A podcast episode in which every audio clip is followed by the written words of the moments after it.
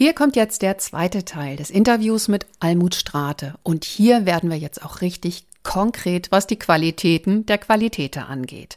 Wir diskutieren unter anderem, wie QualitäterInnen ihre Arbeitsbedingungen wirklich verbessern können, ihre Rahmenbedingungen und welche Kompetenzen, welche Ausbildungsbausteine wichtig sind, um im Qualitätsmanagement wirklich wirksam zu werden.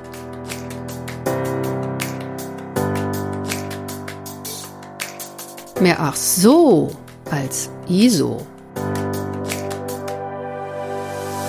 Willkommen zu dieser Hörreise für selbstbewusste Managementsysteme. Hier geht es darum, wie Menschen und Managementsysteme ticken und bremsen und wie du sie gut und wirksam miteinander verbindest. Ich bin Susanne Petersen, deine Reisebegleitung und wünsche dir viel Spaß und ach so's mit dieser Episode.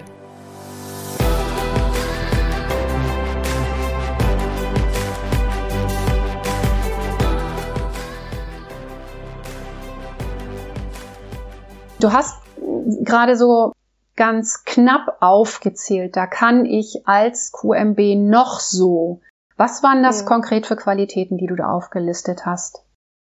Also erstmal der, der Mitarbeit, also nicht ich bin derjenige, der große Zambano, sondern das Einladen des Mitwirkens. Für mich sind Qualitätszirkel eine der wertvollsten Möglichkeiten, ähm, Menschen einzubeziehen. Mhm weil dort fließen Ideen, Vorbehalte, Ängste, was auch immer zusammen. Mhm. Und ähm, auch das Fachwissen, also aus dem Bereich das Fachwissen und die Kenntnisse, so könnte es gehen oder das geht in gar keinem Fall so. Oder mhm. wir müssten das und das erst beiseite räumen, bevor es geht. Ja. Und ähm, das bedeutet also für mich ein großer, ähm, eine große Unterstützung ähm, weil ich ansonsten wirklich Einzelkämpfer werde, weil ich weg von, von dem Operativen bin, ähm, die Menschen einzubeziehen und deren Meinung und deren Akzeptanz zum, zur Vorgehensweise oder zum Inhalt unbedingt zu haben. Mhm. Das heißt, an der Stelle bin ich einfach auch nicht mehr alleine, sondern habe andere im Boot, die mit mir gemeinsam genau. denken. Wie kriegen wir unser QM irgendwie auf eine gute Schiene? Wie machen wir etwas so, dass es tatsächlich auch funktioniert? Genau, und diejenigen, die davon betroffen sind, die sollten mitwirken, weil die müssen es nachher umsetzen. Ja, okay. Da rennst du bei mir offene Türen ein. Aber so ein Qualitätszirkel zu moderieren ist ja für Menschen, die jetzt irgendwie in erster Linie ganz stark fachlich geprägt sind. Und ich mhm. glaube, dass äh, da immer noch ein Schwerpunkt der ganzen Qualitätsmanagement, ja. Beauftragten Ausbildungen und auch der anderen Beauftragten Ausbildung einfach liegen. Also dass einfach im ersten Schritt immer erstmal dafür gesorgt wird, dass die die Normen rauf und runter beherrschen und im Bereich was weiß ich, von Umweltschutz und Arbeitssicherheit mhm. kommt dann halt auch noch das ganze Gesetzeswerk dazu. Das ist ja schon eine unheimliche Menge, die man so zu lernen hat, auch gerade wenn man auf Nebenwegen bei dieser Position mhm. landet. Aber ein Zirkel in einem offenen und angenehmen Workshop-Klima zu gestalten, ist mhm. ja nochmal eine Fähigkeit, die schüttelt man nicht mal eben aus dem Ärmel, oder? Ja, und diese Kompetenz braucht es unbedingt. Ich selber bin ähm, auch in der, in der Fortbildung als Dozentin ähm, für Qualitätsbeauftragte, Qualitätsmanager und ähm, also der Input an Fachwissen ist gigantisch. Mhm. Die müssen wirklich und das geht fressensmäßig. Das ist wirklich so. Mhm. Das wird reingedrückt, weil mhm. der Zeitraum einfach viel zu eng ist. Aber es ist so. Okay.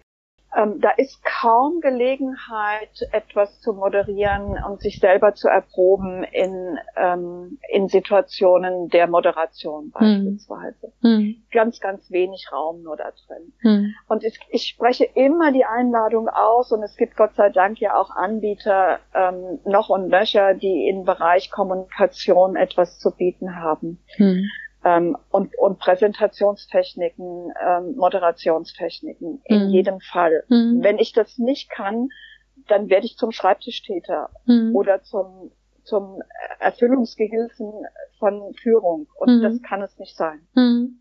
Ja. Okay, und da habe ich jetzt habe ich schon wieder mein Auge auf dieses dieses Wort, das wir vorhin hatten, geworfen, Teilhabe.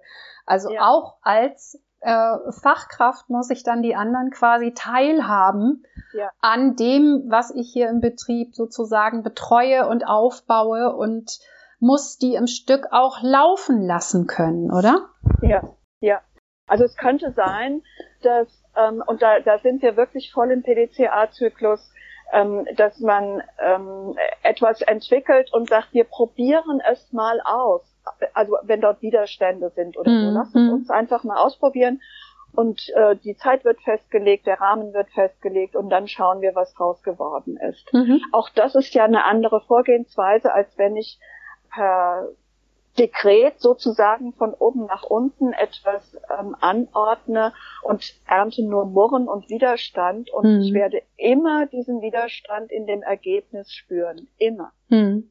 Okay, das heißt, ich entlaste die, die im Zirkel sitzen und vielleicht irgendwas Neues bauen, dadurch, dass ich sage, lass uns das mal ausprobieren. Wir meißeln hier nichts in Stein. Das ja. ist ja so eine Eigenschaft, die viele Managementsysteme ja. bei der Erstellung ihrer Prozesse auch haben. Ne? Dieser mhm. Prozess wird mit viel Mühe und hohem Zeitaufwand ja. absolut perfekt gestaltet und dann wird er freigegeben und dann muss er verdammt nochmal auch funktionieren. Und genau, und, und ich, mir steht es doch frei zu sagen, wir nehmen das jetzt für einen Zeitraum X in die Erprobung. Mhm. Diesen Status, den wir jetzt haben, nehmen wir in die Erprobung. Mhm. Und dann kann ich sagen, nach der Erprobung, ähm, war das jetzt zielführend? Ist es jetzt so, wie wir es brauchen? Oder müssen wir noch irgendwelche Schräubchen dran drehen? Mhm, genau. Und wieder ja, habe ich dann. Geht, hm. ähm, Entschuldigung, aber das, das hm. geht natürlich nicht bei Hochrisikogeschichten. Mhm. Also da kann ich nicht sagen, ähm, ich lasse mal jetzt ein bisschen locker. Ja dass da muss ich mir andere Vorgehensweisen überlegen. Da fällt mir im Moment jetzt nicht gerade ad hoc ein, was es sein könnte. Vielleicht habe ich aber zwei Varianten, die, die es sein können. Und dann probiere ich erst die eine und dann die andere und sage, welche war jetzt besser. Mhm. Ja, ich denke mal, da ist ja das Ziel auch klar. Es gibt ja bestimmte Vorschriften, die ich dann einzuhalten habe. Da genau. habe ich sicherlich dann die Gefahrenquellen und ihr Risiko auch äh, tatsächlich austachiert und weiß, was ich da umschiffen möchte. Aber trotzdem ist ja die Frage, auf welchem Wege erreiche ich das? Und da kann es ja verschiedene geben. Und der eine behindert dann den täglichen Betrieb und den Output massiv. Und der andere beschäftigt eine neue Stelle, die noch ganz viel Kapazitäten hat und ähm, macht alle glücklich, weil das Ergebnis mindestens genauso gut ist. Genau. Und insofern finde ich das ein sehr schönes Vorgehen, dass man einfach so sagt, okay, wir haben jetzt einfach einen Entwurf gemacht, der ist jetzt vorläufig und jetzt testen wir ihn in der Praxis, weil wir können nicht alle Wenns und Abers im Vornherein wissen. Und dann sind wir auf Feedback angewiesen und bitte helft uns, das Ding besser zu machen. Genau. Hm. Und je mehr Beteiligung ich da drin habe, umso umso standhafter, nachhaltiger ist nachher auch das Ergebnis, weil es eine andere Akzeptanz erfährt. Weil viel mehr dran mitgebaut haben, ne? Genau. Mhm. Ja. ja, genau. Sehr schön. Also das Thema Compliance und, und Fehlerkultur, das hängt mit solchen Vorgehensweisen ganz sicherlich zusammen. Ne? Ja, natürlich. Und ich glaube, über so ein Vorgehen könnte man eine, wie soll ich sagen, unflexible Fehlerkultur auch ein Stück aufweichen, ne? Genau. indem man einfach sagt, wir machen hier nicht nur perfekte Dinge, sondern die, die müssen manchmal unperfekt sein, weil wir einfach nicht wissen, wie die Menschen jetzt in dem Bereich genau ticken und was jeder Einzelne mit dem anfängt, was wir uns da ausgedacht haben. Ja. Ne? Hellseherei ist auch im QM nicht möglich. Das ist so. Nee. Wir können es mal mit Kartenwegen probieren. Oh, ja.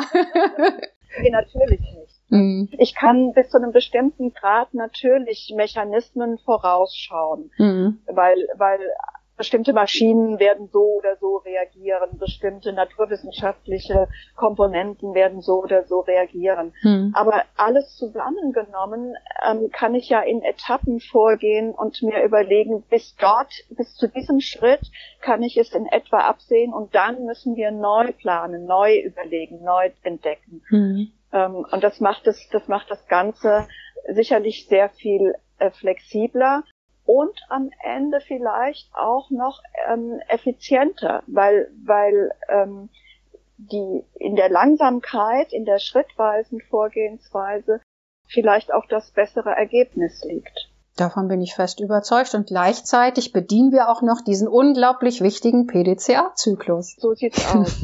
Ja. es ist im Grunde auch eine Arbeitsphilosophie, die nicht neu ist und die nicht nur in Managementsystemen festgeschrieben ist. Auch in der agilen Welt ist genau dieses Grundprinzip. verankert. Da heißt es dann iteratives Vorgehen in kleinen Ja. Zyklen und immer wieder prüfen und zwar mit denen, die dann letztlich auch von dem Ergebnis profitieren sollen. Ne? Ja. Und bei den Prozessbeschreibungen oder Verfahrensanweisungen sind es in erster Linie die Mitarbeiter, die davon profitieren sollen und dann die Kunden im Endeffekt. Mhm. Und da immer mal wieder drauf zu gucken, wie funktioniert das eigentlich, macht ja wirklich Sinn. Mhm. Genau. Okay, hast du denn für die ähm, Ausbildung der Managementbeauftragten so aus deiner Erfahrung noch mehr Schwerpunkte, wo du sagst, in dem Bereich wäre es noch mal schön, wenn mehr Lernen möglich wäre oder auch mehr Vorbereitung auf diese Aufgabe? Also ähm, ich glaube wirklich, eine der, der wichtigsten Komponenten ist systemisches Denken. Mhm. Also ähm, wirklich zu das zu können, wenn ich bei A zuppel, dann zuckt's möglicherweise bei G und bei M und bei F auch noch. hm. Ähm, das, das ist aber etwas, ähm, das gibt unser Schul- und Lernsystem irgendwie nicht so wirklich her. Das heißt, wir haben es im Laufe unseres Lern, unserer Lernbiografie entweder verlernt oder als persönliche, ähm, als persönliches Kennzeichen oder Kenntnis nicht angeeignet.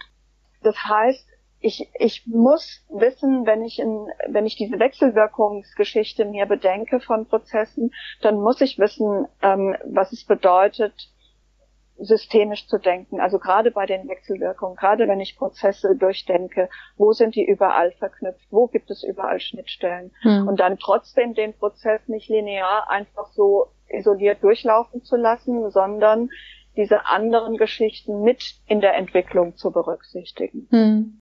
Ist äh, schon eine Kompetenz, die kann man mit Wissen, also mit Dozieren nicht vermitteln. Ja, und wir haben jetzt ja auch im Laufe der DIN-ISO-Geschichte gelernt, dass es auch mit einer Norm nicht so einfach in Unternehmen reinzuimpfen geht, weil das Thema Wechselwirkung bei Prozessen ist ja nichts Neues. Also viele Ja, investieren, viele investieren unglaublich viel Zeit in wahnsinnig große Excel-Tabellen, wo die Mhm. Wechselwirkungen zwischen einzelnen Prozessen beschrieben Mhm. sind. Aber Wechselwirkungen gibt's ja noch zu mehreren oder anderen Genau. Faktoren auch. Und das, Genau. denke ich, ist auch so ein, so ein Thema. Also wie schafft man es bei Managementbeauftragten oder diesen lateralen Fachexperten, sowas wie Systemik als Fundament zu legen? So. Ja. Weil, weil das Thema ist auch wirklich vielschichtig. Ne? Du Mhm. kannst, du kannst ja aus unterschiedlichen Blickwinkeln auf so ein System schauen.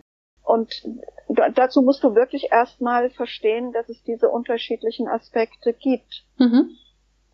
ich, ich glaube, also was ich mir wünschen würde, wäre, wäre ein, ein viel intensiverer Austausch, also Bereitschaft von QMlern, sich mit anderen auszutauschen und ähm, eine Art kollegiale Supervision ähm, zu, zu begehen. Hm. Die Regionalkreise der DGQ versuchen ja so ein bisschen Netzwerkarbeit, aber ich glaube, dass das nicht langt und dass das bei weitem nicht ähm, äh, wirklich dahin führt, zu sagen, ich brauche jetzt mal einen Rat, ähm, bei mir ist das und das, also kollegiale Beratung wirklich auch zu haben. Und das Mhm. fände ich sehr schön, wenn es das gäbe, weil QMler sind Einzeltäter, die schwimmen in ihrer eigenen Suppe. Ja, ja, ja, das glaube ich auch. Aber es ist halt auch nicht ganz so einfach in so einem äh, Format einfach in einer, in einem Workshop, in einer Veranstaltung ein Nein. Klima des Vertrauens zu schaffen, dass es Mhm. ermöglicht, dass jeder Einzelne sich dann auch mit seinen vermeintlichen Fragen und Unfähigkeiten outet oder mit seiner Mhm. Unsicherheit und sagt, hier habe ich Mhm. ein echtes Problem, könnt ihr mir helfen? Ja. Ne? Nee, das, also das wäre dann wirklich so ein, so ein Zirkel, ähm, ja, kollegiale Beratung in einer, in einer Art Supervision, wo sich Menschen zusammenfinden und sagen, wir, wir suchen jetzt nicht mehr immer nur im eigenen Denken nach Lösungen, sondern wir gucken mal, ob wir uns da gegenseitig befruchten können. Und das ist aber dann ein Vertrauensraum. Da hast du vollkommen recht. Ja. Ja. Ja, ja. Also du hast gesagt, du hast auch eine Coaching-Ausbildung. Auch da Mhm. ist das ja immer wieder Thema. Wie schafft man einem Coachie einfach einen Rahmen, in dem er dann sicher über sich selbst und seine ganzen Arbeits- und Lebensumstände nachdenken kann? Genau. Ja. Okay. Wie hast du denn, wenn du als ähm, Referentin oder Dozentin in den Ausbildungen auftrittst, welche Thematiken hast du denn da so als Steckenpferde, wo du sagst, das hilft richtig dolle weiter? Also ich, ich versuche tatsächlich über, ähm, über Flits, also ich, ich male dann Flits auf, wo deutlich wird, wie die Verknüpfungen sind ähm, zu, von den einzelnen Normenabschnitten, wie die ineinander wirken hm. und, und lass die Teilnehmer einfach auch das selber entdecken mit. Hm. Hm. Ähm, damit diese Denke, also, also am Ende nützt es niemandem was zu wissen, was exakt in dem Abschnitt 8 steht oder 2 oder 5 oder was auch immer. Hm. Das kann ich nachlesen. Hm. Am Ende nützt es was, die Intention des Abschnittes zu verstehen und zu, zu die Verknüpfung zu anderen hinzukriegen, damit deutlich ist, okay, bei Schulung geht es eben nicht nur um Schulung, sondern es geht eben auch um Bewusstsein und hm. es geht um Anwendung und Umsetzung und hm. Wirksamkeit. Hm. Ähm, und das, das ist also eines tatsächlich meiner Steckenpferde. Also bei mir geht es darum, Bewusstsein fürs System zu kriegen. Hm. Hm, verstehe ich das richtig, ähm, dass du deutlich machst, wie die einzelnen Abschnitte dann auch zusammenhängen oder wie der Abschnitt ja. Schulung mit den anderen Abschnitten zusammenhängt oder genau. das Stichwort also Bewusstsein? Wissen, ne? Mhm. Also es gibt, gibt den Abschnitt Wissen. Ja. Und der ist, der ist ganz eng für mich verknüpft mit Bewusstsein mhm. und Wirksamkeit. Mhm. Und ähm, da, wenn, wenn ich das hinkriege, dann kommt eine komplett andere Denke weil ich dann mir anders Gedanken über Schulungsinhalte und über Schulungsanwendung mache. Mhm. Ja, also an dem Beispiel wird es ziemlich deutlich, glaube ich. Ja, das stimmt. Ja, und wir hatten ja vorhin schon eine ganz, ganz spannende Verknüpfung, und zwar zwischen den schriftlichen Vorgabedokumenten und den ungeschriebenen Gesetzen oder ja, ähm, genau. wie hast du die noch genannt? Glaubenssätze. Ganz genau, den Glaubenssätzen. Ja, wenn ich einfach ähm, eine Regel habe, die äh, aufgeschrieben ist und die vielleicht dann im Audit auch ganz viel Aufmerksamkeit findet, weil sie so brillant formuliert oder schön layoutet ist und die funktioniert dann aber nicht, dann kann es halt wirklich an den ungeschriebenen Gesetzen der Kultur liegen, die denn da sagen, ja. naja, diese Regel nehmen wir halt nur ernst, wenn wir mal Zeit haben oder wenn gerade ein Auditor in der Nähe ist. Ne? Ja, und ich habe gerade ein wunderbares anderes Beispiel. Schön. Also ähm, genau BTHG, also Bundesteilhabegesetz eine Werkstatt für beeinträchtigte Menschen, ähm, möchte und ist schon ganz weit in der Denke, hat schon an Kultur gearbeitet und möchte jetzt den Prozess Bildung so schreiben, dass er dem BTHG auch ähm, entspricht. Mhm. Und ähm, das wird mir im Audit vorgelegt und, und ich lese und beginne zu schmunzeln. Und die sehen mich an und sagen, was ist Frau Strate, was haben wir hier, was Sie zum Schmunzeln bringt, war das jetzt humorvoll? Nee, sage ich, aber Sie, Sie haben wunderbar ähm, das Ziel formuliert, aber in der Durchführung sind Sie bei der alten Denke geblieben. Nämlich, also bei Bildung sollten auch Praktika mit rein. Hm. Und die Praktika fanden alle im Betrieb statt. Hm. Alle. Hm. Unisono.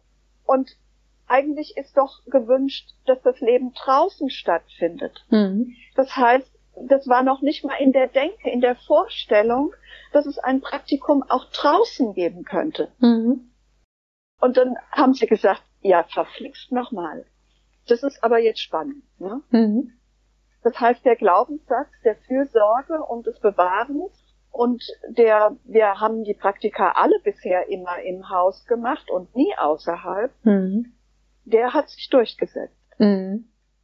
Und nicht die neue Denke. Ja, ja.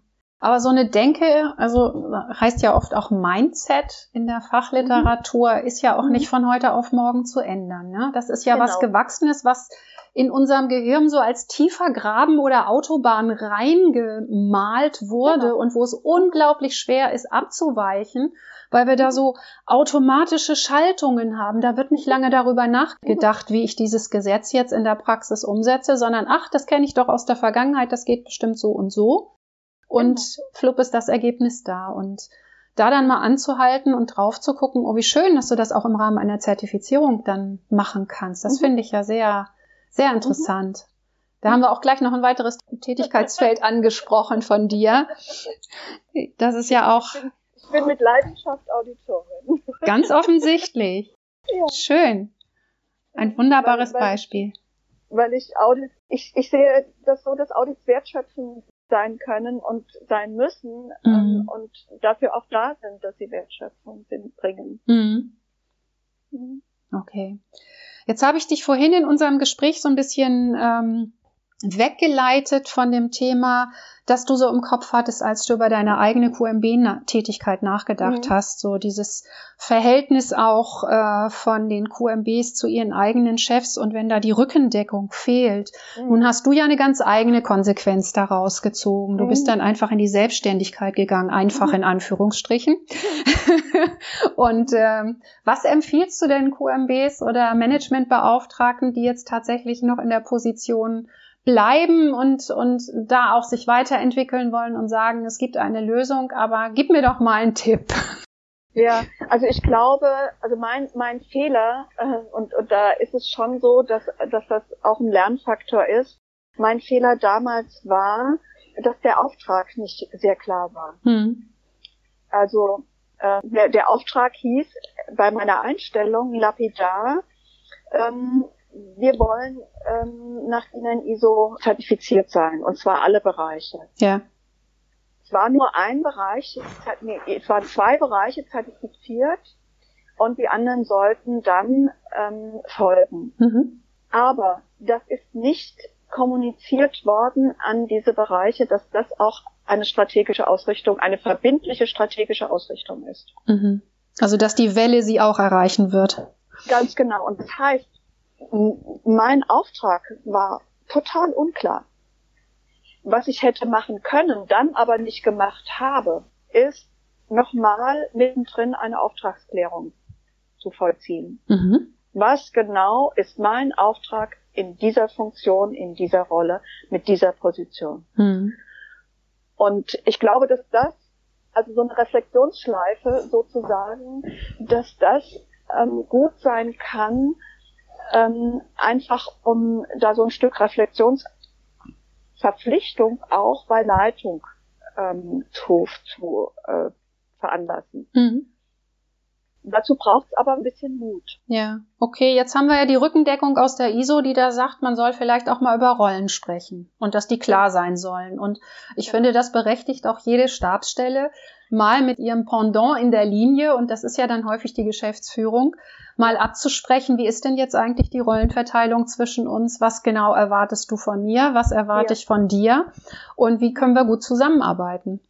Ja, ja, genau. Und ich glaube, dass das zwischendrin, also gerade wo es ein bisschen knirscht oder wo es nicht ganz so zufriedenstellend ist, aus Blickwinkel von Qualitätsbeauftragten, Manager, dass das wirklich eine ganz wichtige Geschichte ist, nochmal den Auftrag wirklich zu klären. Mhm. Ich habe das in, in etlichen Ausbildungen, ähm, also in den Weiterbildungen für äh, Qualitätsmanagerbeauftragte, ähm, es kommt es ganz oft durch, dass jemand sagt, ich glaube, da muss ich erstmal Rücksprache mit meinem Chef nehmen. Mhm.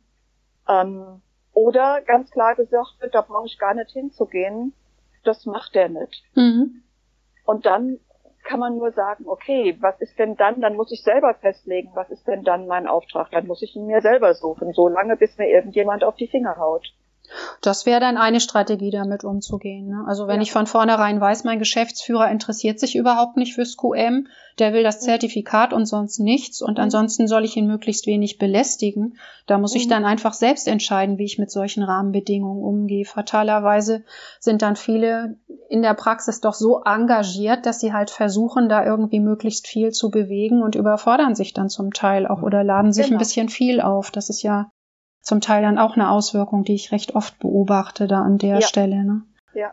Und ja, weil, weil aus dem Ansinnen heraus etwas zu bewirken ähm, und dann aber nicht zu können, dann läufst du dich tot. Ne? Ja, vor allen Dingen, ich meine, diese Stabsstellen sind in einem hierarchischen Konstrukt angebunden und in diesem hierarchischen Konstrukt gibt es Befugnisse und Machtverhältnisse. Ja. Und ich als Stabsstelle hänge da dran mit meinem Fachwissen, bin aber tatsächlich auf diesen Rückenwind aus der Linie angewiesen. Und wenn ich den ja. nicht habe, habe ich sehr schlechte Ausgangsbedingungen, tatsächlich was zu bewirken. Und mhm. ich bin dann immer wieder fasziniert, wie einfallsreich und tricky manche Beauftragte sind, da doch Dinge zu bewegen und zwar auf wirklich wunderbare und sehr zielführende Art und Weise.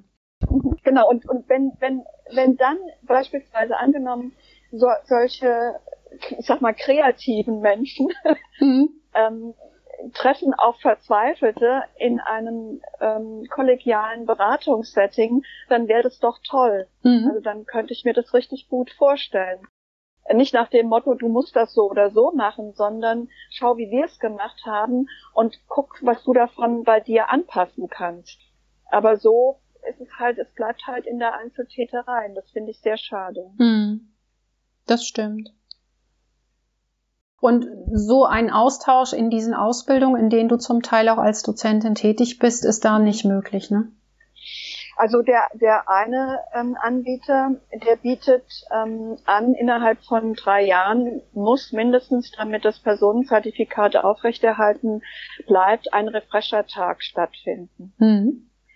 Und ähm, da ist es so, dass, dass ähm, den mache ich jetzt zum ersten Mal. Mhm. Ähm, und, und habe äh, gesagt, die sollen Themenvorschläge reingeben, ähm, damit Schwerpunktthemen erstmal deutlich sind an so einem Tag. Mhm. Und da glaube ich aber, dass man nochmal anders darauf Einfluss nehmen kann, so mach ich, so machst du's und vielleicht könnten wir uns mal vernetzen. Mhm. Ähm, weil das ist auch in den Ausbildungen, das sage ich auch immer wieder, es gibt ähm, Sympathien und Menschen, wo man genau weiß, Mensch, der, die sind toll aufgestellt da und der hat einen tollen Blick da. Mhm. Leute, vernetzt euch, ähm, macht, macht, dass ihr Kontakt untereinander auch über die Ausbildung hinaus habt. Mhm. Ja.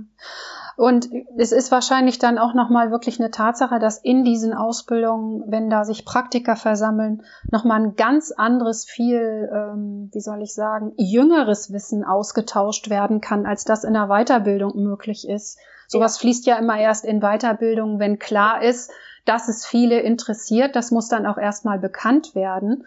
Und äh, bis da alles soweit ist und die Weichen gestellt werden, gibt's schon wieder neue Probleme und neue Themenstellungen mhm. in der Praxis. Insofern sind solche Austauschzirkel wahrscheinlich wirklich eine tolle Möglichkeit, ja, da einfach auch frisches Wissen und praxisnahes Wissen zu generieren ja. und auszutauschen. Ne? Ja. Mhm. ja.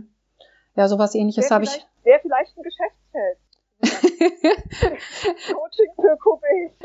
Also ich habe ja mit den Werkstätten, die ich angeboten habe, genau so ein Setting auch angeboten. Also ja. so ja. im Grunde auch bereitgestellt, wo diese Art von Austausch möglich ist. Und je nachdem, welche Menschen sich da zusammenfinden und wie viele es, kann es da schon sehr ähm, persönlich werden. Also das mhm. hat sich durchaus auch schon erwiesen. Und ja, mit dem Coaching ist das, glaube ich, immer noch mal so eine Frage Coaching wird ja auch auf den Einzelsettings gemacht und ich glaube, da steckt dann immer noch das Thema der Finanzierung auch dahinter, ne? Mhm.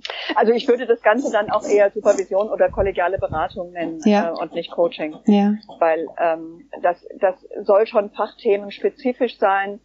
Ähm, aber fachthemenspezifisch ist halt auch, wie gehe ich bei einer vertrackten Situation vor? Mhm. Und ähm, eben nicht nur, wie interpretiere ich Kapitel 5 oder sowas. Ja, ja, genau. Ja, das ist auf jeden Fall wichtig, das stimmt. Ja. Okay. Gut. Jetzt suche ich gerade nach einer brillanten Frage für den Abschluss, Almut. du hast mich ganz am Anfang gefragt, ähm, was, was ich Besonderes habe, was mich auszeichnet. Oh, ja. Äh, und vielleicht können wir das zum Abschluss nehmen. Ja, gerne. ähm, ich, ich glaube, weil das nämlich auch eine der Kompetenzen sein muss, die ähm, Qualitätsbeauftragte haben müssen und die mhm. in einem System absolut gegeben sein müssen, mhm. nämlich die der Analysefähigkeit. Ja. Also neben dem systemisch Denken braucht es auch die Fähigkeit ähm, zu analysieren. Mhm. Daten, Zahlen, Fakten bleiben Daten, Zahlen, Fakten, solange ich sie separat stehen lasse. Mhm. Ähm, wenn ich sie aber miteinander verbinde im System, dann ergeben sich daraus Hypothesen und mögliche Lösungen. Mhm. Und ich glaube, das braucht es auch als Kompetenz ähm, innerhalb eines QM-Systems ganz zwingend. Mhm. Also das verbinden. Das kann ich schon. ah, wow, bewundernswert. Das ist doch ein wunderbarer Abschluss. Vor allen Dingen damit dann auch die Botschaft nach draußen. Überprüft doch mal oder schaut mal, wie ihr das handhabt und ob ihr das Potenzial der Analyse tatsächlich auch vollends genau. ausnutzt. Und wenn ihr dazu noch Fragen habt, dann fragt Almut Strate. Ja, überhaupt Fragen stellen. Fragen ist überhaupt egal, ob mich oder oder überhaupt Fragen mhm. äh, finde ich finde ich absolut wichtig, weil ich ich also Deutschland hat immer schon ganz viele Antworten und noch gar keine Fragen gestellt. Ja. Das finde ich ähm, ist, ist tatsächlich eine der wichtigsten Geschichten, erstmal Fragen zu stellen, bevor hm. ich Antworten finde. Oh, jetzt sind wir schon wieder bei einem ganz spannenden neuen ja. Thema, Almut. Ich glaube, wir müssen noch mal telefonieren. okay, dann sage ich jetzt bis hierhin erstmal ganz, ganz herzlichen Dank, dass du dir die Zeit und den Raum genommen hast, dieses interessante Gespräch mit mir zu führen. Ich danke dir, liebe Susanne, es hat mir viel Spaß gemacht und die Zeit ist verflogen. So, das war jetzt der zweite Teil meines Gesprächs mit Almut Strate über solche Themen, die halt nicht in jeder Fachausbildung vorkommen. Mehr dazu gibt's in meinen Postings, wie immer. Den nächsten Podcast hörst du wieder in nur einer Stimmlage und es geht weiter mit dem Thema Mindsets in Management-System. Bis dahin wünsche ich dir eine wunderbare Weiterwoche Bleib selbstbewusst, deine Susanne.